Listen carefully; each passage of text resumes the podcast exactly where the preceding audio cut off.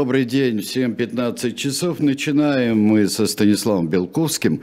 Станислав Александрович Белковский здесь у нас. Сергей Александрович Бунтман практически здесь же. Всем да. привет. Да, нас объединяет вот то самое, вот метавселенная, да, объединяет. Вот в ней мы все и крутимся, иногда сталкиваемся. Да, и вместо, вместо их духовных скреп у них наш живой гвоздь. Наш живой гвоздь, гвоздь да. все-таки надежнее скрепы будет. Ну да, можно, конечно, сделать псевдоскрепу, если его согнуть, там, отбить шляпку. Нет, наш, на, наш гвоздь не согнуть. Наш гвоздь не согнуть, да. Хотя вот когда-то когда-то э, и, наверное, в будущем, когда не было настоящих вот этих самых скрепок, которые степлером, вот из этого делали из гвоздей, загибали под прямым углом, э, затачивали вместо шляпки и забивали. Так вот делали, например, в багетных работах. Но это уже, это пригодится когда-нибудь. Как э, было в науке и жизни, такой домашнему мастеру маленькие хитрости. Была такая замечательная рубрика, как что-то из чего-то сделать. Все, можно будет. А я бы хотел узнать, сенсей, э, тайну вот этой игры, которой придаются э, всевозможные вышестоящие органы российские э, по хороводам генералов. Вот что они разучивают, генералов и командующих? Что они сейчас разучивают? Какой танец? Ну, я бы сказал, вышестоящие органы чувств да. Российской Федерации. Но э, становится совершенно очевидно, что э, генерал Сергей Владимирович Суровикин несколько перепиарился э, незадолго до Нового года и в процессе, потому что появилось несколько статей в враждебных нам заведомо англосаксонских медиа о том, что он лучший талантливейший начальник нашей эпохи и что с его приходом на должность командующего спецоперации все изменилось. Если до него совершались только ошибки, то когда он стал главкомом, э, совершались только, принимались только блистательные решения типа сдачи Херсона, э, ракетно-бомбовых ударов по критической инфраструктуре Украины и так далее. Поскольку все это придумал не он, а по-настоящему великий полководец Российской Федерации только один, он же лучший друг физкультурников – то было ясно, что такая пропаганда англосаксами талантов Сергея Владимировича Суровикина ничем хорошим кончиться не может. Поскольку она вызвала в, в высшем политическом руководстве РФ вполне объяснимую ревность.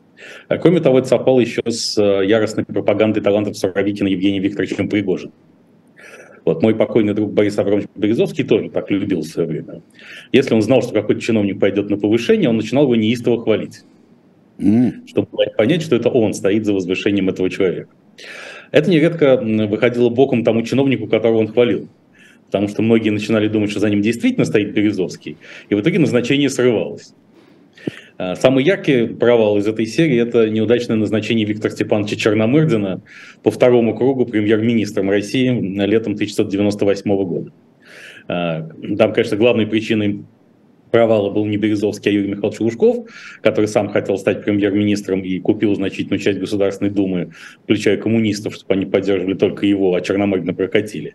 Но неистовая вот атака Бориса Абрамовича на медиа с криками «премьером должен быть только Черномырдин» многих подвигла к ровно обратному выводу. Евгений Викторович Пригожин по такому же принципу поддерживал Сергея Владимировича Суровикина, давая понять, что это он, он сделал его главкомом. Нет, впрямую это никогда не утверждалось, конечно. Он игр, игр, очень техничный игрок в этом смысле. А у многих возникло впечатление, что господин Пригожин набрал слишком много власти и силы в последнее время. Что он, как говорится, наглость потерял. Берега попутал рамсы. Я, кстати, до сих пор не знаю толком, что такое рамсы. Сергей, Сергей Александрович, вы знаете, как филолог, филологу? Скажите мне, что такое рамсы, вот, которые попутать? Да, ну что ж, придется признаться, что не знаю. Да, вот. ну вот, может, может быть, мы попросим помощи зала? Да, помощи зала. Он зал у меня здесь, чат прекрасен, как всегда. Да, кто, кто первый э, ответит правильно на вопрос, что такое рамсы, который, возможно, попутал Евгений Викторович Пригожин, тот получит приз. А какой приз? Вы все узнаете в самом конце программы, никуда не уходите. Потому что очарование, если вы на очарование приза изольется на вас прямо сейчас, у вас пропадет у многих стимул оставаться с нами до конца. До, до полной реализации целей нашего сет-даун-шоу, которые будут реализованы независимо от того, какие они на самом деле. Здесь мы полностью повторяем Владимира Владимировича Путина и э, да. э, Да, и руководствуясь, в общем-то, э, вот указаниями. Да. да. И Внутренне, да. в результате, да, в последнее время ну, Евгений Викторович Пригожин резко нарастил свою активность, в том числе и публично. Он, в частности, утверждал, что единственное эффективное, в общем-то, соединение на фронтах – это ЧВК «Вагнер». Именно оно берет э, Солидар и Бахмут, в то время как регулярные российские войска все могут только сдавать и позволять артиллерические отступления, воспетые нами в прежней программе. Также Евгений Викторович Пригожин начал говорить о необходимости пересмотра основ государственной политики в разных сферах, в частности, отказа от госкапитализма. Он же начал активно намекать на то, что крупная собственность, которая принадлежит нелояльным э, Российской Федерации и спецоперации Z-магнатом может сменить своих ключевых бенефициаров, не побоюсь этого слова. В общем, э, с разные, э, около кремлевские, около путинские планы, э, которые не согласны с таким усилением Евгения Викторовича, тоже начали подавать голос. И в итоге, поскольку президент Российской Федерации мудрейшим образом никогда не складывает все кощеевые яйца в одну корзину, да, то значит, было принято решение усилить конкурирующую фирму. То есть в данном случае Ипполит Матвеевича Воробьянинова и Остапа Ибрагимовича Бендербея против отца Федора. Если отец Федора Евгений Викторович Пригожин, то значит, э, конкурирующая ферма в лице Сергея Кужугетовича Шойгу и Валерия Владимировича Герасимова. Здесь дурным знаком и предзнаменованием для Пригожиной кампании было еще назначение генерал-полковника Александра Лапина э, начальником штаба сухопутных войск потому что совсем всего лишь несколько месяцев назад генерал Лапин подвергся уничтожающей критике и со стороны господина, Пригожина, и со стороны весьма влиятельного также господина Кадырова, главы Чечни, за то, что он сдал и провалил все. Он организатор балаклейской катастрофы и отхода из Изюма. А Героя России он получил в июле 2022 года за взятие Лисичанска, где ни разу не появился. Ну, в чем есть определенная логика. Потому что хорошо там, где нас нет. И, может, если бы он там появился, то Лисичанск бы никогда не сдали. И, опять же, мудрейшее решение генерала Лапина не появляться в Лисичанске в итоге, возможно, и привело к его взятию. То есть это чистая философия дзюдо, которой следует Владимир Путин.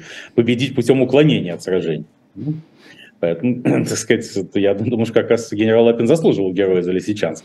Но, Но там вообще друг... штрафные очки за уклонение дают от борьбы. Ну, э, я видел настоящие очки на генерале Лапине, и все ничего. Интересно, как выглядят штрафные очки на носу? Вот это я хотел бы знать. Это как штрафная рюмка, видимо, дополнительная. Двое очков. А, ну да. Вот. Одни для того, чтобы смотреть на начальство, другие на всех остальных. Поскольку, согласитесь, э, Сергей Александрович, все-таки взгляд, обращенный вверх к политическому руководству, должен быть совсем не такой, как на подчиненном. А поскольку переключить собственные живые глаза, как, живые как наш гвоздь, не так всегда легко и поменять, вот это можно делать с помощью очков, особенно если эти вот, это Google Glass и всякие умные очки. Ну, да. умные очки, как в известном как в фильме «Терминатор», помните, как «Терминатор» э, в исполнении Арнольда Шварценеггера, сидя в гостиничном номере, подбирает ответ. На... Да, да, да, ответ, как ему, э, да, как через, ему ответить, через дверь ответить, да, да. Да, вот точно так же какой-нибудь специальный Google Glass, разработанный в недрах Ростехнологий для э, российского генерала системы, системы Лапин, может точно подсказывать, что отвечать начальству на те или иные вопросы. Ну, то есть такой искусственный интеллект. Э, тут, тут это не пропьешь, потому что действительно вариантов ответа не так много, и все они должны сводиться к тому, что наша армия побеждает на фронтах, а завтра будет побеждать еще больше, только в, разных формах и вариациях. А, а что говорить подчиненным, потому что там уже обсценная лексика, сказать, которую ни, ни в коем случае это важно не перепутать и не использовать обсценную лексику с руководством. Поэтому тут главное все-таки для российских войск действительно, как вы правильно заметили, победа по очкам.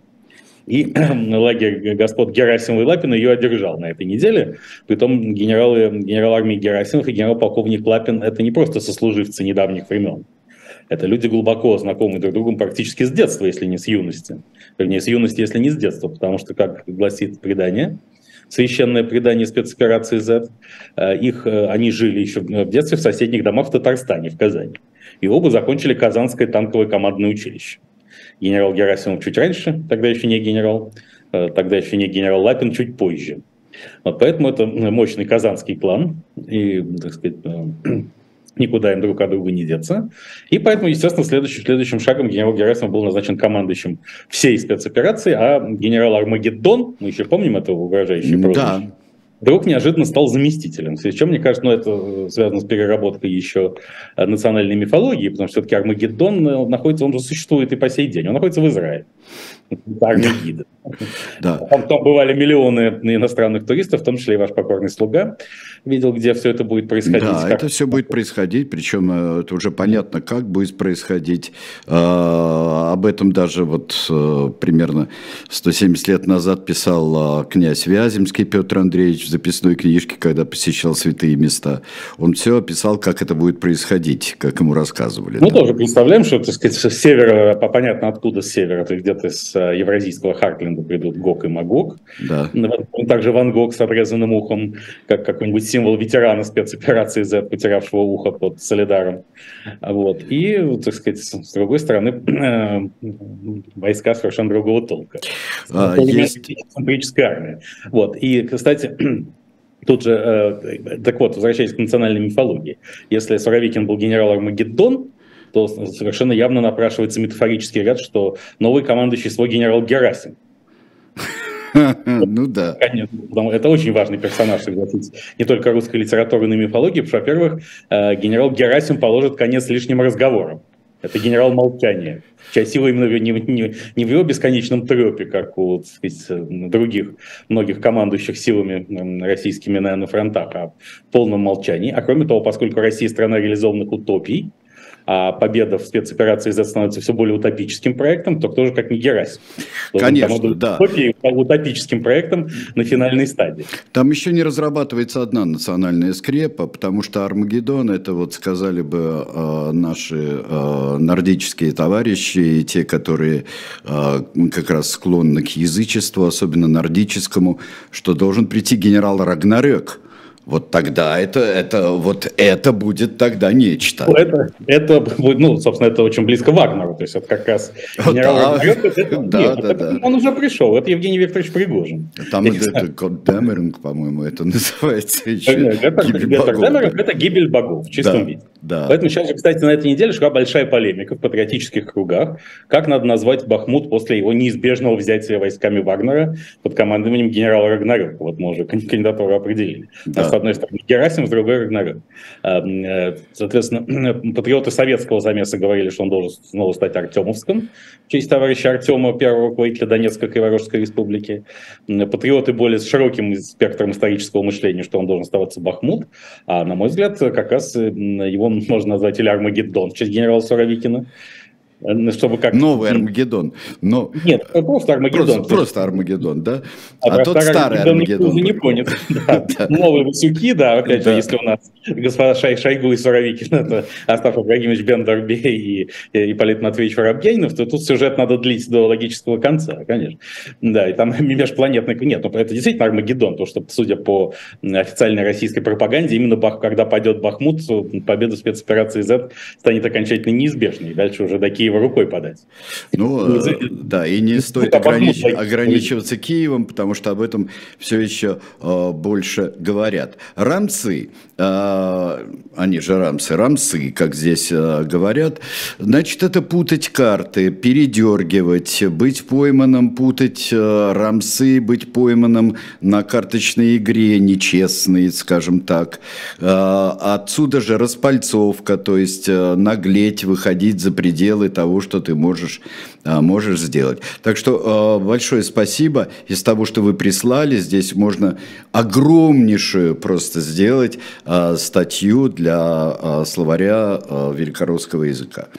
Вот. Да, спасибо огромное. Мы обещали приз и скажем о нем в конце, помимо статьи в словаре великорусского языка в конце нашей программы. А еще, чтобы договорить про э, да. топографию, понимику, так сказать, Донецкой Народной Республики, самопровозглашенной, э, так сказать, тут э, действительно Хотя, если говорить об интересах Вагнера, то само название Бахмут, оно очень благо... Ну, подсказывает дальнейший путь переименования.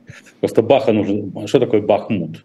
Это или настроение Баха, если брать английскую версию, Бахмут, или если да. немецкую, то это мужество Баха. Да? Потому что да. мут, понимаете, это мужество. мужество. Да, просто меняем Баха на Вагнера, так сказать, получается Вагнер мут. Что, опять же, каждый может трактовать как по-своему. То ли как настроение Вагнера, то ли м- м- мужество Вагнера. А вот. Ну, а для, вот сложнее будет с городом Солидар, который в советское время назывался Карл Липневтовск. Липневтовск, я даже не могу это выговорить. Да, Карл... вот никто и не может, поэтому никто и не вспоминает. Да, вот, моя, моя базовая версия гибель Боговск как раз сами. Гибель богов. Да. Гибель богов, чтобы подчеркнуть. Да, но если тот будет все-таки Армагеддон, то этот пусть будет Рагнарёк, чтобы, так сказать, уравновесить интересы, так сказать, разных ключевых фигур спецоперации Z, и никто не ушел обиженным, а также голодным, как пелось в культовой песне. Кажется, группы Манго Манго. Кто не идет голодным, отлично работает снайпер. Да, ну у нас уже было, было предложение э, города Нефтеперегоневска, было вот замечательно совершенно, э, есть город. Так что, э, и тем более все они выглядят очень как-то так скрепно, все эти названия городов. И можно, да, как здесь пишет Инна, Артемовск уже взяли, осталось взять Бахмут. Но там все не очень, не очень весело. Там идет страшная, конечно, мясорубка, дичайшая вот в этих местах, что в, в Солидаре и что в Солидаре, что в Бахмуте. Да, ну и, так сказать, как, собственно же, во многих других населенных пунктах, занятых в, нечеловеческими, в нечеловеческих боях э, войсками РФ за 10,5 месяцев спецоперации Z, э, можно сказать, названия городов могут звучать сколь угодно скрепно, только от самих городов почти ничего не осталось. Э, Бахмут почти полностью уничтожен, как и Мариуполь, и под разговор о том, что замерзнет нынешней зимой Европа, пока что, кажется, полностью отопления горячей воды нет в Мариуполе. Также частично нет и, и, и воды вообще никакой в принципе. А то же самое касается и э, Солидара, и Бахмута, особенно Бахмута. И поэтому, так сказать, из э, всего этого эти населенные пункты выйдут в полных тотальных руинах, которые, впрочем, вполне пригодны для э, съемок фильмов о Четвертой мировой войне, гибридной войне, начавшейся весной 2014 года, а также, конечно, для разворовывания гигантских средств на восстановление этих городов. Впрочем, если они останутся под контролем Российской Федерации, что совершенно не очевидно в среднесрочной и долгосрочной перспективе. Хотя сейчас ясно уже, что э, вокруг поле... продолжается же полемика о целях спецоперации Z. И э, часть, тут наш с вами общий друг Сергей Александрович Марков – о, да. Так, да, да, в интервью да. Казанской, заметьте, то есть нет ли здесь логической связи с генералами э, Герасимом и Лапиным. Ну, так или иначе, в интервью Казанской газете «Бизнес онлайн», кажется, так она называется, а, э, в общем, обрушился на руководство страны, как минимум военное, и сказал, что Россия близка, Российская Федерация близка к поражению в спецоперации. А, за это он подвергся достаточно жесткой критике со стороны его соратников – по кругу сторонников необъяснимых целей этой спецоперации, а, которые тем самым вскрыли новую трактовку этих целей. То есть э, Российская Федерация ничего не проигрывает, поскольку ей уже удалось на несколько десятков километров отодвинуть линию фронта от Крыма и создать сухопутный коридор в Крым. То есть, э, тем самым сам сухопутный коридор в Крым уже объявляется достаточным результатом, существенно более важным, чем денацификация и демилитаризация Украины, о которой шла речь изначально.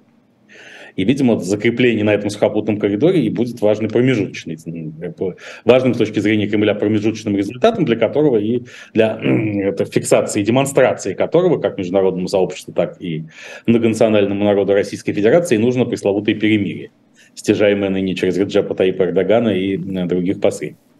А с другой стороны, тут неожиданно, опять же, около кремлевские и около свозные э, телеграм-каналы обнаружили карты наступления украинских войск на Ростов-на-Дону и Таганрог.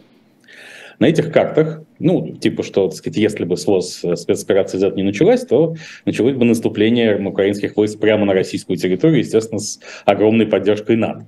Правда, вот. почему НАТО не поставляли вооружение для этого наступления, так до сих пор непонятно, но это уже не важно. Тем более сами карты, предъявленные неким э, важным участником спецоперации под позывным «Саныч», не открывавшим своего лица, э, там на них Мариуполь называется Жданов. А, да, а, и э, были, эти карты были опознаны. Их, э, это вот 1987 года издания карты. Опять возвращаемся к Рамсы Попутова Распальцовки. Помните анекдот, как э, приплывает Василий Иванович Чапаев на реку Урал, значит, и одна рука у него под водой, значит, и Петька кричит, Василий Иванович, бросай чемодан. Могу, Петька. Почему, Василий Иванович? Там карты штабные, последняя колода осталась. Ну да, мы все к рамсам возвращаемся. Последняя колода, которую предъявил человечеству Саныч на этой неделе, она была раздавалась производства 1987 года, почему Мариуполь есть Жданов, а, э, ополченцам так называемым, то есть неформальным бойцам за Российскую Федерацию в 2014-2015 годах. Их узнали помеченным атомом. Да? Поэтому, как сказать, как они потом стали руководством для действий, для, для действий украинской армии в 2022 году, это отдельный большой вопрос, но э, Владимир Владимирович Путин и его окружение все больше проповедуют, что и об этом говорил развернуто на этой неделе Николай Платонович Патрушев, секретарь Совета Безопасности РФ, его программном интервью «Аргументам и фактам», что, конечно, война полностью, не война стала полностью оборонительной, а, конечно, напали на Российскую Федерацию натовцы руками Украины. Это, кстати, противоречит предыдущим показаниям э, кругов близких к спецоперации Z. Тот же, например, Александр Ходаковский, бывший секретарь Совбеза, самопровозглашенный ДНР, еще месяца два или три назад, оправдывая, нет, больше, месяца четыре назад, еще до, до, до угу. успешного, успешных отступлений из Харьковской области и Херсона, безусловно, говорил о том, что трудности с наступлением российских войск связаны с тем, что украинские войска готовились только к обороне. Они все бросили на к обороне. Это, безусловно, идет в разрез с нынешней теорией, но, сказать, тем хуже для предыдущей теории. Вот, и становится понятным, что любые неудачи на фронтах объясняются тем, что мы стали объектами агрессии заведомо превосходящей силы. Интересно, какой-нибудь искусственный разум а, объединяет эти теории, и что из этого получается? Разные объяснения, теории с самого начала, даже, а, скажем, с декабря 2021 года. Э, если интегрировать... Да, поэтому, кстати, согласно новейшей теории, спецоперация Z вообще не готовилась. В чем ее проблема? Нельзя говорить о плохой подготовке спецоперации, его у нас не было времени на подготовку. А что же там делали эти толпы, э, вооруженные толпы и груды техники делали вокруг Украины э, с осени 21 года? Они не готовились. Гуляли. Да, конечно, они готовились эвакуироваться куда-то вглубь России и, видимо, оборонять Курильские острова от японского вторжения. Недавно же Ньюзвик писал, что Россия собиралась напасть на Японию. Я думаю, что это придумали японцы, чтобы резко увеличить свой военный бюджет, но такая версия была брошена через вполне солидные средства массовой информации международного уровня и звучания. Вот. Не готовились, поэтому буквально за несколько дней до 24 февраля узнали о том, что нападение НАТО близится, и пришлось срочно действовать. Отсюда, все, все проколы со снабжением, не успели вернуть обратно похищенные до этого полтора миллиона комплектов военной формы, не думали, что они понадобятся когда-нибудь. Все там с вооружениями, что импортозамещение так и не провели. Нет, если бы знали, конечно, заранее это провели бы. Ну, вот, но, так сказать, вот и таким образом интегральная доктрина всех этих теорий состоит в том, что каков бы ни был результат спецоперации Z, ее цели будут достигнуты. Uh, да, какие бы ни были цели. Здесь еще очень много. Была чудесная статья в новой газете «Европа», была чудесная статья, обобщающая очень многие теории заговора, которые гуляют в последнее время. Но они же и разновидности старых теорий заговора, от чтения мыслей до плана Далиса, до, я не знаю, до э, Равина Шнейрсона. Вот все, вот все это вместе и представляет какую-то удивительную картину. Патрушев тут говорил о каком-то корпоративном следе, ну мало там золотой миллиард, а, и о корпоративном следе в убийстве всех четырех президентов Соединенных Штатов Америки. Ну, вот. безусловно, сделали корпоративные службы безопасности. Ну да, я вспомнил тут, что Линкольна убил Бут, вообще-то. А, вот. ну. Тут э, как-то и как-то вот эта корпоративность, мне кажется, очень подозрительной. Не, не, ну, мне кажется, что, так сказать, Виктор Бут, собственно, поэтому столько времени провел в американских застенках, поскольку у него хотели получить показания. Mm-hmm. Это ведь Следственный комитет Российской Федерации любит возбуждать уголовные дела по фактам каких-то исторических событий, случившихся много лет назад. Ну, например, там, об убийстве Михаила Юрьевича Лермонтова Николая Соломоновича Мартынова. У меня, кстати, еще лет 10 назад была идея небольшого рассказа о том, как э, просыпается где-нибудь на окраине Москвы гражданин РФ Николай Соломонович Мартынов, и к нему приходят силовики и говорят, что он задержан по подозрению в убийстве Лермонтова. А самое смешное, что эта сказка стала былью. Почти так же, как и переход Российского футбольного союза в Азиатскую конфедерацию, правда, недавно только что, сор... только что сорвавшийся. Потому что вчера мы узнали радостную новость. Э, Российский футбольный союз внес, заплатил очередной взнос в УЕФА. Да. Показав, что в Азиатской конфедерации его никто не ждет. Да, вот вам и Азия. Ну, уже было ну, понятно, ну, когда это от, отменили и создали рабочую группу 30 декабря а, прошлого года. Вот ну, то есть, уже... когда уже начали отмечать, вы имеете в виду? Да-да-да, именно рабочие... По принципам, по принципам спецоперации Z очень успешное участие сборной России по футболу в чемпионате мира в Катаре, поскольку мы ни разу там не опозорились. Конечно. Но да. э, здесь вот, понимаете, развивая свои представления о целях спецоперации Z, э, я дошел до определенного метафизического уровня и хотел бы этими соображениями с вами, Сергей Александрович, и уважаемой аудиторией поделиться. Да. Э, дело в том, что э, американцы проклятые, вернее, Рейтер со ссылкой на Белый дом, ни много ни мало, в Вашингтоне, э, сообщил неделю назад, что яростная борьба, опять же, непримиримая Евгения Викторовича Пригожина за Бахмут и Солидар связана с его бизнес-интересами.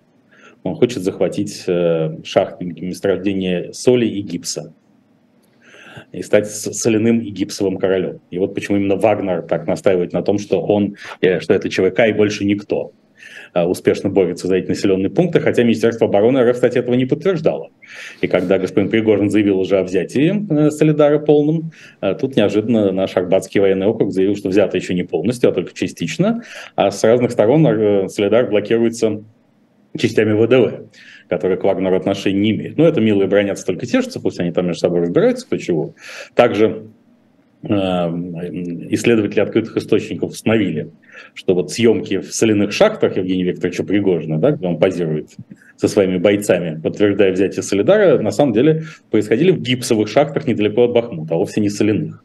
А соляные шахты Солидара, они, там есть э, музей Артем Соли, предприятие Артем Соли. Он выглядит совсем не так, там все цивилизованная, так сказать, пятизвездочная инфраструктура этого музея. А есть действующие соляные шахты, в которые зайти просто невозможно без специальной подготовки и предварительного занятия у психолога. Поэтому, так сказать, Евгений Викторович там, там находиться никак не мог. Но дальше, думая о, о гипсе и соли, я понял, что вот в этом, конечно, здесь вот э, э, сермяжная правда, она же домотканная и пасконная лежит прямо в шахте, если не на поверхности. А, потому что, во-первых, гипс, что такое гипс? Мы, это нечто абсолютно необходимое человеку э, в период Великого Перелома да? причем не открытого, да. не, не закрытого, а перелома, а открытого да. перелома. Память еще о, о судьбе о кинематографе Леонида Ильича Гайдая и его колоссальном влиянии на сознание Владимира Ильича Путина. Тут и операция «И», которая стала спецоперацией «З», да? и бриллиантовая рука, и костяная нога. Вот. Поскользнулся, упал, очнулся гипс, это вся система взаимоотношений э, путинского Кремля с, с Североатлантическим альянсом. Но гипс это, конечно, все ничто по сравнению с солью потому что это же соль земли. На сегодняшний день, кстати, соль, э, Россия импортер соли, а экспорт соли составляет всего 0,3% из России. А может ведь Россия стать крупнейшим э, экспортером соли, уже не энергетической, а соляной державой. И здесь э, я просто хочу сказать, что в Библии соль упоминается 50 раз в самых разных смыслах. И всякий раз в сакрале. И даже э, э, хочется несколько, несколько цитат привести. Во-первых, э, соль – это символ завета. А, сказать, э, вот, при утверждении э, торжественных договоров еще в Древнем Израиле подавали сосуд с солью, из которого брали ели соль, что было символом твердого и нерасторжимого союза.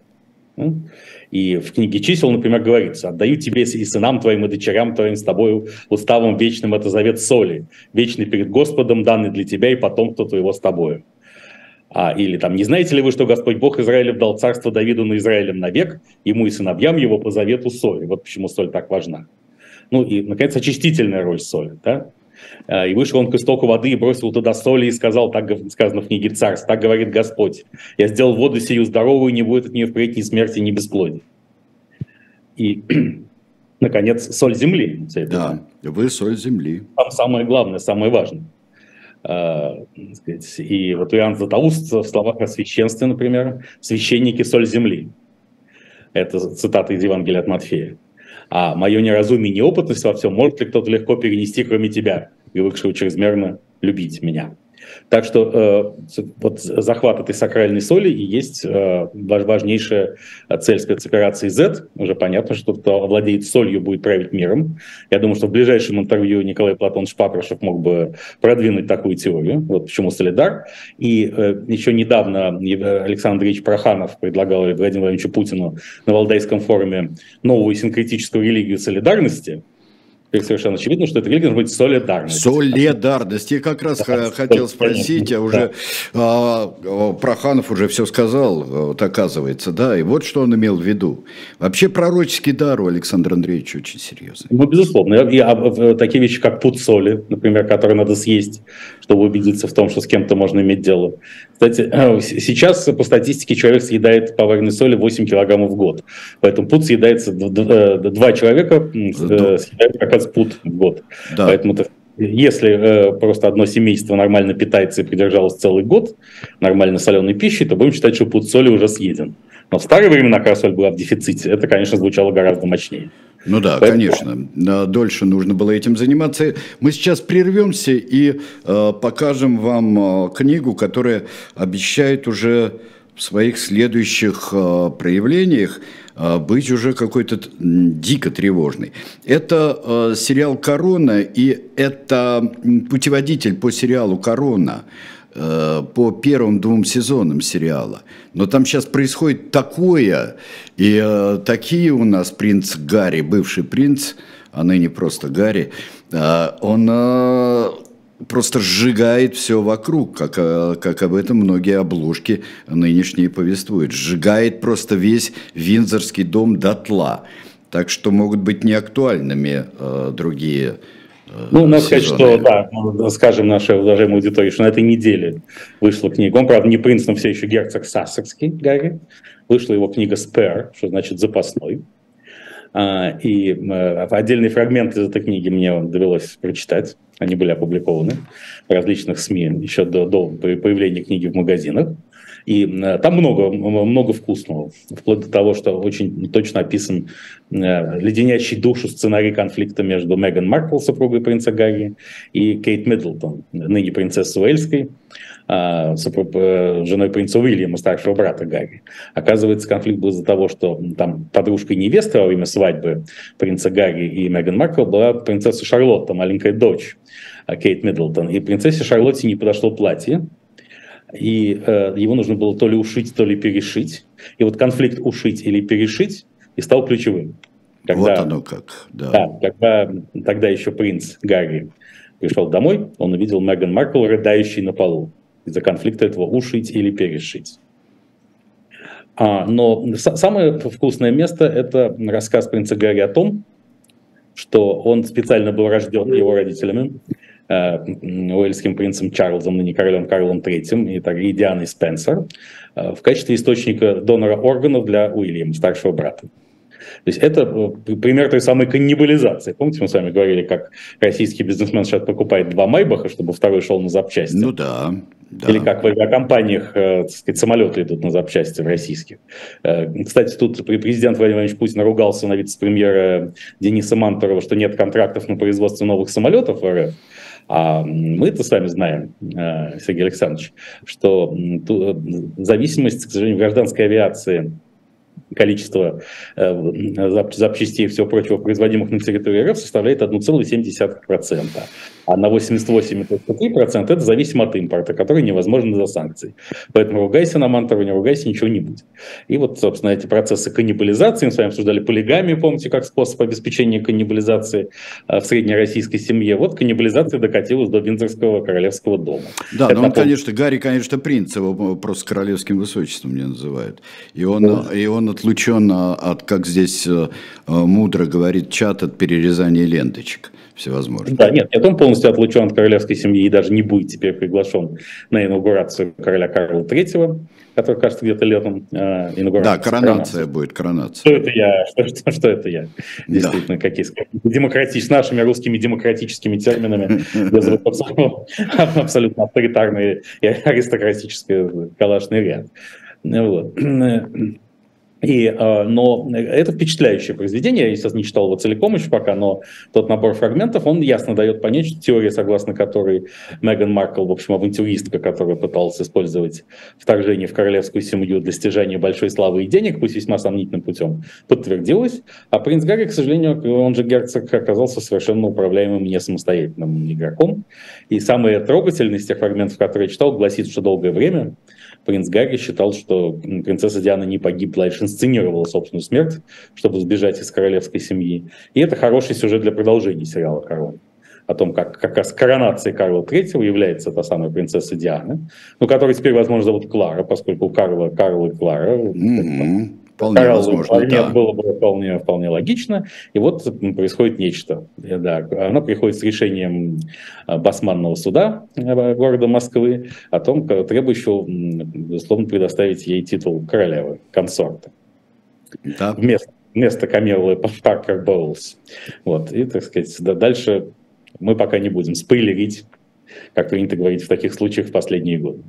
И да, не будем, потому что в зависимости от жанра, который все-таки примет этот э, сериал, здесь и эта сцена в сериале, Камила может уйти в слезах, а может и просто э, заново убить Диану. Да, ну для этого только нужно будет подобрать еще какого-нибудь э, э, арабского магната, хотя в этой роли, кстати, может, может выступить Роман Аркадьевич Абрамович. Который оказался настолько провидцем, как мы теперь знаем, что 4 февраля, за три недели до начала спецоперации Z, экстренно перевел значительную часть своих активов на семерых детей. Я думаю, что это будет Абрамович, потому что он настолько известен в Лондоне, что просто сразу. Причем это будет камео. А, его нельзя просто, его нельзя повторить. Хотя... Да, ну, нет, тем более, что э, принцесса Диана не любила, будем говорить, любит, поскольку она жива, как мы знаем, а, восточных мужчин, таких семитских, да, и э, как раз поскольку Роман Аркадьевич Абрамович недавно стал португальским сефардом, он, конечно, должен явиться на коронацию Карла III в, с пейсами и в э, широкополой шляпе. Ну да. Э, скажем, она летом будет, да? То есть лиси, летом, да. лисья ну, шапка думаю, не пойдет. Ну да. Болельщики Челси, так сказать, стосковались уже по большим победам времен Абрамовича. И я думаю, что сотни тысяч болельщиков тоже явятся, чтобы тем самым показать, кому причитается. Причем такие старого разлива болельщики Челси, Ультрас, которые, у которых татуированные веки, вот такие вот бывали. Не аристократы совсем. Это было будет очень интересно. А вот а за Камилу кто будет? Ну ладно, это, это мы э, тогда э, приготовим. Ну, у нас еще до, до коронации у нас еще есть как минимум несколько выпусков да. нашего саунд-шоу, и мы обсудим это во всех подробностях. Да, и в разговорах... Даже можем устроить кастинг.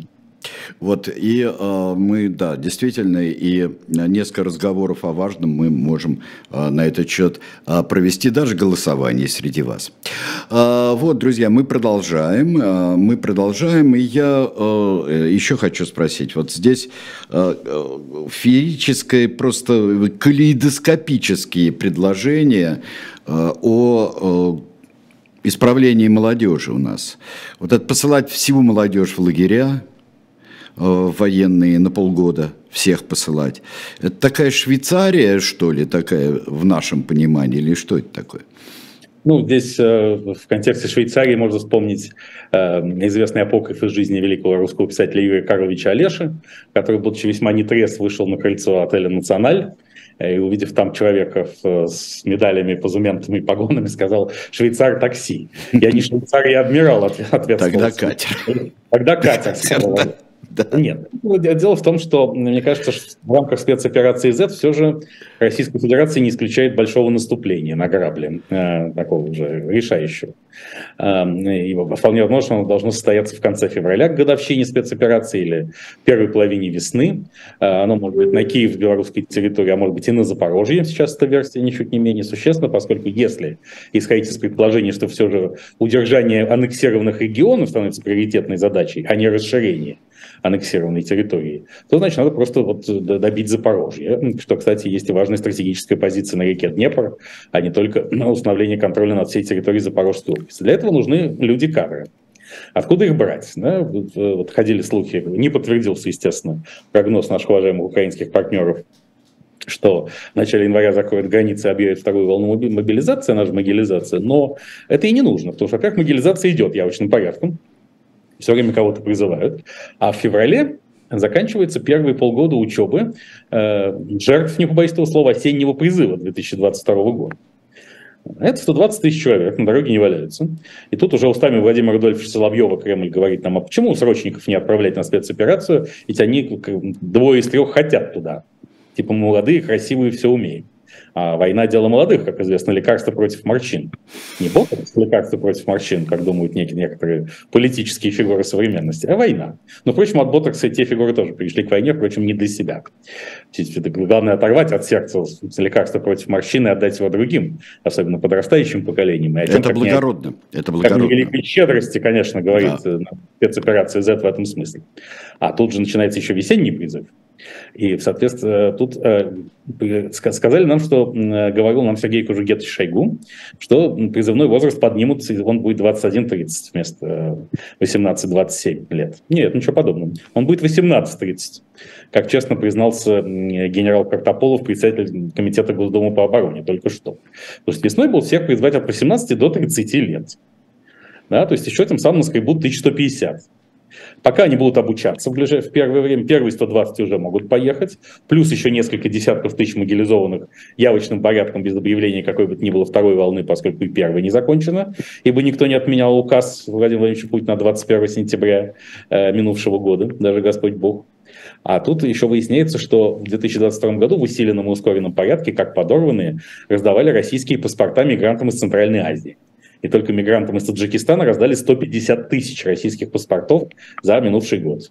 Это, призыв, это призыв с ГАКом. Да. Э, тут, э, в общем, э, те 350 тысяч человек, на которые нужно было увеличить ВСРФ для нового наступления, уже как бы есть. Понятно, откуда их брать. А значит, можно всех уже старых мобилизованных сейчас окончательно отправить на фронта, а, так сказать, новопризванных значит, по февраль включительно ввести в дело в марте-апреле.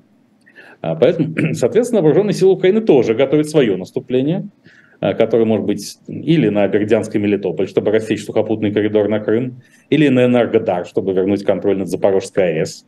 Это э, с военной точки зрения менее существенно, но с политической и имиджевой точки зрения не менее вернуть Запорожскую АЭС себе. Но они ждут э, натовских вооружений, которые несколько запаздывают, и надо пока подождать. Поэтому сейчас идет большая война нервов в преддверии вот возможных двух наступлений. Вот. И к чему это приведет? На мой взгляд, это приведет к исчерпанию ресурсов э, обеих сторон к концу весны, началу лета и остановке не войны в некоторой точке. Э, безусловно, большое наступление Российской Федерации не принесет счастья. Здесь, кстати, по поводу назначения генерала Герасимова я, ну, так сказать, хотел было удержаться, но пепел радиоактивный, в который российская ракета «Сармат» превратит Лондон, стучится в сердце. Я все-таки хочу процитировать нашего тоже неизменного источника и Э, контрибьютора и фундатора полковника Стрелкова, легендарного Игоря Селча Геркина, э, который про назначение генерала Суровикина сказал следующее. Я бы не сказал, что сменили шило на мыло, поскольку, несмотря на, на назначение, прошу, Герасимова, Герасимова места, конечно, да.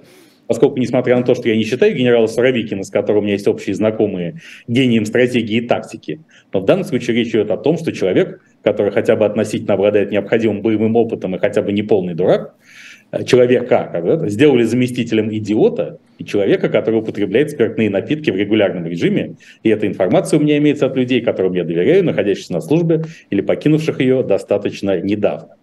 А, на всякий случай, поскольку здесь содержатся прямые выпады в адрес военного руководства РФ, подчеркиваем, что мы не можем подписаться под ними с Сергеем Александровичем. Нет, и конечно. Нет. Напоминаю, всем напоминаю, всем известный анекдот, как Рабинович звонит в КГБ СССР и говорит, товарищи, если к вам случайно залетит мой попугай, имейте в виду, что я с ним категорически не согласен. Да, ну а, там еще кроме, кроме Гиркина, там очень много кто говорит, у нас есть, а, поступила незамедлительная реакция на поставки. Сначала была реакция Рогозина, который осколок а, отправил свой... Осколок империи, конечно. Осколок да. империи а, отправил французам, и мы уже рассуждали, где он должен, в каком музее быть. Но тут еще, у нас есть еще один генерал-майор Гурулев у нас есть, а, депутат, который каждый раз, это про попугая Рабинович как раз, Э, который каждый раз э, кричит, что а мы сейчас э, уничтожим Францию. Была Франция и нет Франции. Причем не надо ядерного удара, у нас есть полно таких вот у нас обычных вооружений, и мы это сделаем. Вот ну, сейчас. Ну, генерал, ну, генерал Гурулеву много интересных теорий. Да. Конце прошлого года он э, о наступлении российских войск сказал, что, э, так сказать, ну, буквально, опять же, библейской цитатой, что когда узнаем о приходе Мессии, вот как от неба до неба след увидите, так, так Мессия пришел. Э, то есть наступление начнет, все узнают о наступлении в тот день, когда оно начнется и не раньше. То есть он, видимо, предполагает, что ни у НАТО, ни у Украины, ни у кого больше никаких нет разведывательных возможностей, чтобы узнать о наступлении, а также его направлении хотя бы незадолго до того, как он начнется. А в Рождество 7 января генерал Гурулев заявил все-таки, он раньше говорил, что новая мобилизация не нужна как минимум полгода, но сейчас он изменил точку зрения по очень уважительной причине что, опять же, льстит моему самолюбию как этнического поляка наполовину. Он заявил, что все-таки польское вторжение готовится, и для того, чтобы отразить польское вторжение, нам нужен, нужен совершенно новый мобилизационный резерв, резерв и ресурс. Тут же вдогонку к нему все тот же генерал Картополов, который только что огорошил нас подтверждением версии, согласно которой призывной возраст будут не увеличивать, а просто менять в обе стороны, как пифагоровы штаны. А, значит, э, э, сказал, что да, если, конечно, начнется большая война не по-детски, то нынешняя концепция комплектования войск уже не работает, и нужно мобилизовать и призывать всех. Э, на это тут же отреагировал помощник Рамзана Ахматовича Кадырова Аптел Уддинов, заявивший, что страна должна переходить в режим перманентной мобилизации, и лица мужского пола и приравненные к ним э, уже могут формировать и комплектовать народные дружины для того, чтобы ходить, ходить по городам, а когда мы услышим где-то польские победы, боевой клич недалеко от, от места скопления народных дружин, прямо не, э, незамедлительно идти туда поляков бить. Поэтому, так сказать, тут много, как говорилось в фильме Георгия Данелли «Осенний марафон» по Александру Моисеевичу Володину, было много новых слов, помните? Да, было много новых слов. Это после «Вытрезвителя», да, тогда?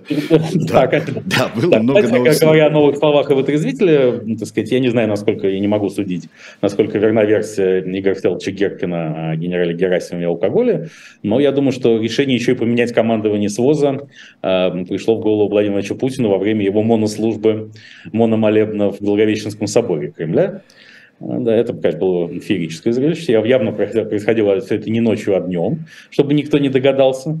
Э, ну, вообще, что, так сказать, один верующий находится вроде как-то службы из одного, это не очень соответствует э, христианской этике коллективной молитвы, но бог с ним. Но, видимо, тогда именно Владимир Ильич Путин вспомнил святого князя Владимира э, и, и о том, что все-таки веселье Руси – это отнюдь не трезвость и понял, что без пол-литра спецоперацию за уже никак не доведешь до реализации ее целей, и поэтому руководство надо менять. Ну вот на самом деле, вот во всех этих разговорах, телевизионных, письменных, э, устных, онлайн, офлайн, э, какой процент здесь болтовни, а какой процент пробалтывания действительных э, желаний Кремля? Я думаю, 80 на 20, потому что реальные желания Кремля не вполне ясны самому Кремлю. Во-первых, потому что Владимир Путин не стратег, а тактик, он движется короткими перебежками, сделал, посмотрел на результат, побежал дальше. Во-вторых, потому что он не имеет достоверной информации о происходящем. Поэтому он смотрит на мир не теми же глазами, что мы. Помните, была шутка позднесоветских времен, хватит смотреть на мир глазами Синкевича. А, вот Путин смотрит на мир таким, таким очень специфическим взглядом. Я помню, что когда Николай Юрьевич Синкевич, сына Юрия Александровича Синкевича, назначили генеральным директором НТВ, я как-то пришел на, вечеринку НТВ, меня туда еще приглашали, все незапамятные времена, и подарил ему концепцию, ну, что, меня дорогой подарок я подарить не могу, какой-нибудь чемоданчик проктолога от Луи Виттон мне не по карману, а он проктолог же, Николай Юрьевич Сенкевич, и э, я подарил ему концепцию программы «Клуб путешественников» с ним. Она была такая, что сам Николай Юрьевич э, ездит только не по миру, как его отец, великий отец, а по стране, по Российской Федерации, который совершенно неизвестно, известно гораздо меньше представителям российской правящей элиты, чем далекие берега. И с ним, конечно, ездит еще взвод охраны, потому что просто изучать э, Российскую Федерацию с кондачка без охраны невозможно. И с, с огромным изумлением он рассказывает, как оно все там устроено э, в глубинах Российской Федерации, как оно живет. И здесь, кстати, не могу не процитировать еще одну вещь в контексте этого клуба путешественников 2. Что вот, согласно последним данным Росстата, 6 миллионов 704 тысячи домохозяйств, это 16 миллионов 760 тысяч человек в РФ, имеют туалет вне своего жилища, на улице. По данным того же Росстата, у 117, у 118 тысяч домохозяйств вообще отсутствуют признаки туалета в доме или на земельном участке, это 300 тысяч россиян. И, наконец, почти 12 миллионов российских домохозяйств, э, то есть 29 миллионов человек пользуются септиками и выгребными ямами. Не имеют никакой канализации 2 миллиона 675 тысяч хозяйств, чуть более 6,5 миллионов человек. О чем это говорит? О том, что многолетние усилия Владимира Ильича Путина по обеспечению, обеспечиванию безопасности России дали свои зримые, весомые, грубые плоды. Потому что мы помним, что мочат-то в сортире, если у тебя да. нет сортира, тебя не замочат. Ты в полной безопасности. Ну да. А, ну, правда. Если у вас нет тети, вам ее не потерять. Ну да. А тети, а... как говорят наши пропагандисты, теперь вам и не умирать. Ну, потому что мочить в горшке ночном, это как не особенно, да, как-то вот все это. Ну, там не поместится все-таки санкция. Да, ну да, и это как-то жалобно звучит очень. А по, по, по нормативам и СНИПам, хотя все-таки полтора квадратных метра на человека. Я вот все думаю... Ночных горшков раз технологии еще не выпускают. Порядком импортозамещения. Вот э, вспоминают, что это Хазанов сказал, надоело смотреть на мир глазами Сенкевича. Э, вот, э, да, да, Казанов тогда говорил такое. А, а вот сейчас какие-то вот цифры, вот такие, Станислав Александрович, вы рассказали. Может быть, это все-таки государственная тайна, и нам с вами за это будет? Нет, дело в том, что не, не все знают, что эта тайна была уже приватизирована и даже куплена на вторичном рынке ну, может быть, в процессе отмены результатов приватизации чего-нибудь, так сказать, придется эту тайну вернуть обратно в Росстат. И тогда в одном из следующих выпусков мы скажем, что мы не знаем этих цифр больше. Да, мы, мы больше, да. Мы... В рамках федеральной программы амнезии и деменции. Какие цифры? Нет, ну просто надо говорить, какие цифры и о чем цифры. Вот тогда это все. Докажите мне, что этого стула не существует. Помните изумительную сцену? Да. да. Докажите мне. И все пытались доказывать на занятиях по философии, все пытались доказывать, что его потому-то, потому-то, потому-то. Встал единственный студент и спросил, какого стула? Вот, вот. Так что так надо будет отмазываться от знания а, государственных тайн. А, вот, ну хорошо, мы уже не первые, но этого никто не прощает. А постоянное, постоянно идет воспитание, давление, песенное, танцевальное. В общем-то, у вас ощущение от э, прошедших каникул. Я понимаю, что вы не варитесь вот в этом э, соку, э, но очень многие, особенно те, кто живут в России, ведь варятся в этом соку и проникает даже сквозь э, стены, мягкие стены этого сумасшедшего дома, хотя проникают какие-то клики, вопли. Что до вас дошло из э, шедевров? Ну, до меня как дошло, так сказать, звуки чудных песен. Да. Э, во-первых, что Рамзан Ахматович Кадыров э, в полном соответствии с нашим с вами прогнозом отмазал Валерия Шатаевича Меладзе. Чечня, правительство Чеченской Республики заявило, что оно не будет лишать Валерия Шатаевича звания э, народного артиста Чечни, несмотря на то, что он не политкорректно сказал героем славы где-то в Дубае, потому что э, ничего против президента Чечни и, собственно, чеченского народа господин Меладзе не сказал. А раз так, а мы все против войны, еще сказал правительство Чеченской Республики. И если Меладзе против войны, то мы тоже. Как говорится, если Евтушенко против колхозов, то я за, как говорил Александр Бродский. Ну, Здесь да. наоборот. Здесь на... Да, все правильно. А потом он же, он же не сказал, а, каким героем. Чьим да, ну и какая, и какой слава, это мы тоже обсуждали в прошлой программе. Да. И, в общем, по принципу, это нога у кого надо нога. Но еще меня, э, вот, сказать, обратил мое внимание бум всяких саморазоблачений единороссов, один из которых находится в Мексике, другой в Дубае. А тот, который в Дубае, еще фотографируется в Дубай-Молле Э, всемирно известным с Ксенией Сергеевной Шойгу, родной дочерью министра обороны. И к чему бы это все? Э, я думал, думал, и наш, обратился к э, двум важным источникам, к нашему с вами, к, к нашей с вами креативной группе Бунтмана Белковского да. КГБП и к тому искусственному интеллекту, который делает, делает телеграм-канал Белковский. Пользуясь случаем, призываю всех подписываться на этот телеграм-канал Белковский, который является моим генеральным информационным спонсором. И, и понял, что сейчас пошел бум создания ЧВК.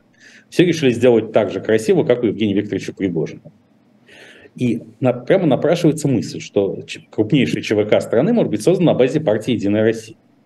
С учетом особенно ястребиного настроя ее председателя Дмитрия Анатольевича Медведева, можно сделать ЧВК «Медведь». И да. так изначально называлось вот это блок единства, который потом, слившись с Отечеством Юрия Михайловича Лужкова, стал Единой Россией. Он и назывался «Медведь». Изначально его логотип был «Медведь», потому что «Медведь» расшифровывался как «Межрегиональное движение единства». И мы с вами говорили, что медведь – это один тотемное животное русского народа, это Бер, тоже, так сказать, истинное имя которого также неизвестно, как цели спецоперации Z. А тут и Дмитрий Анатольевич Медведев, и Медведь, все сходится, и тем самым под ружье сразу станут 2 миллиона человек. Такова официальная численность партии «Единая Россия». Представляете, ЧВК, э, численность Вагнера сейчас оценивается в 60 тысяч, а тут 2 миллиона. А дамы, Думаете, там же дамы есть. Ну, они по своей военной специальности тоже, так сказать, спецпропаганда. Тут некоторые пропагандисты недавнего прошлого говорят, что если будет вторая волна мобилизации, то надо быстрее бежать по специальности спецпропаганды чего-нибудь учинить, тем более бежать никуда не придется.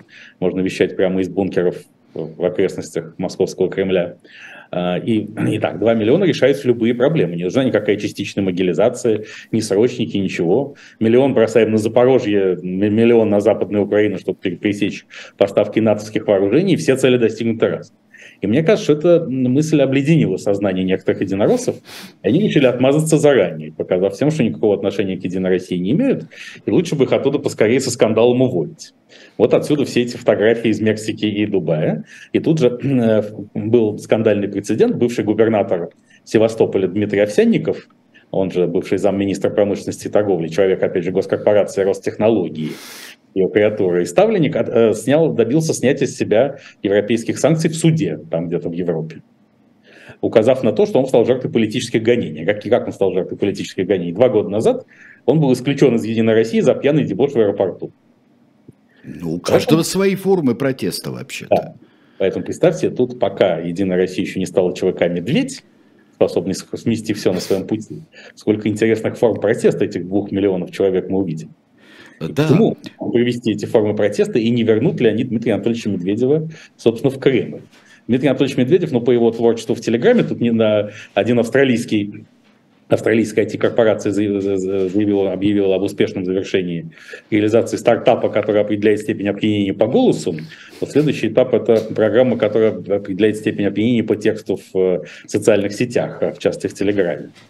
Но поэтому, э, опять же, если говорить о живом творчестве массы, о том, что Министерство культуры, культуры нуждается, вообще российская культура сейчас в произведениях ОСВО-Z, то Дмитрий Анатольевич Медведев мог бы стать героем сериала «Москва плюс». Москва. Да, да. да едет на спецпоезде, так сказать, да, изучая возможности по победы в спецоперации Z, и там очень хорошо монтируется утверждение, что он никак не может найти Кремль. Ага. хозяина которого он лишился э, в 2012 году. Так вот, может быть, в рамках программы «Москва плюс» с уточками, может быть, единороссы снова внесут его в Кремль только ради того, чтобы не отправляться им на украинские фронта.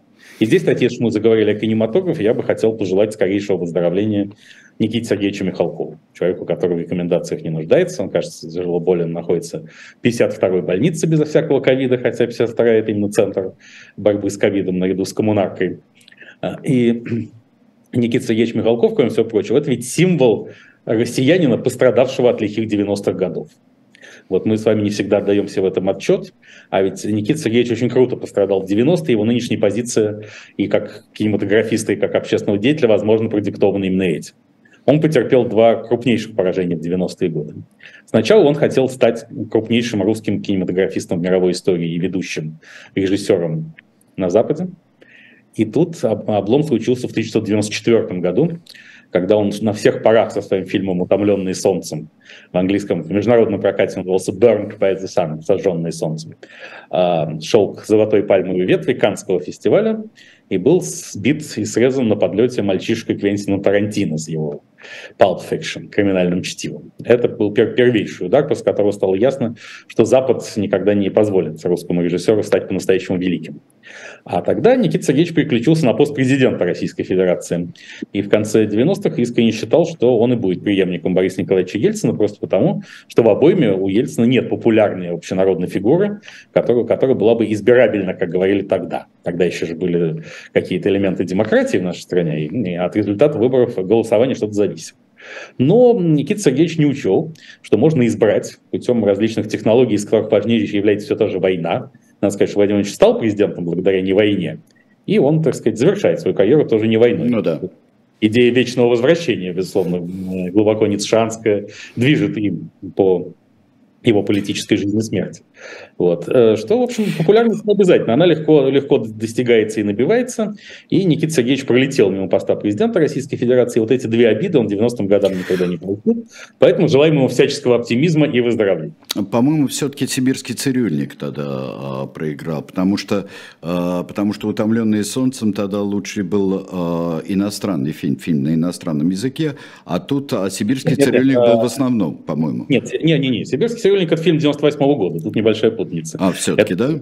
Это уже закат периода расцвета, прошу прощения за это сомнительное филологическое утверждение. Тибетский цирюльник это был фильм, где он уже играл Александра Третьего, царя а, императора, государя, уже готовясь к президентской гонке, поэтому, э, сказать, там это уже не проканный. Э, э, «Утомленный солнцем» получили на Оскара иностранный фильм. Да, да, а да. мы говорили про Канский фестиваль, где он прилетел, да. на золотой пальмовый mm-hmm. ветвь, на который вовсю рассчитывал и претендовал.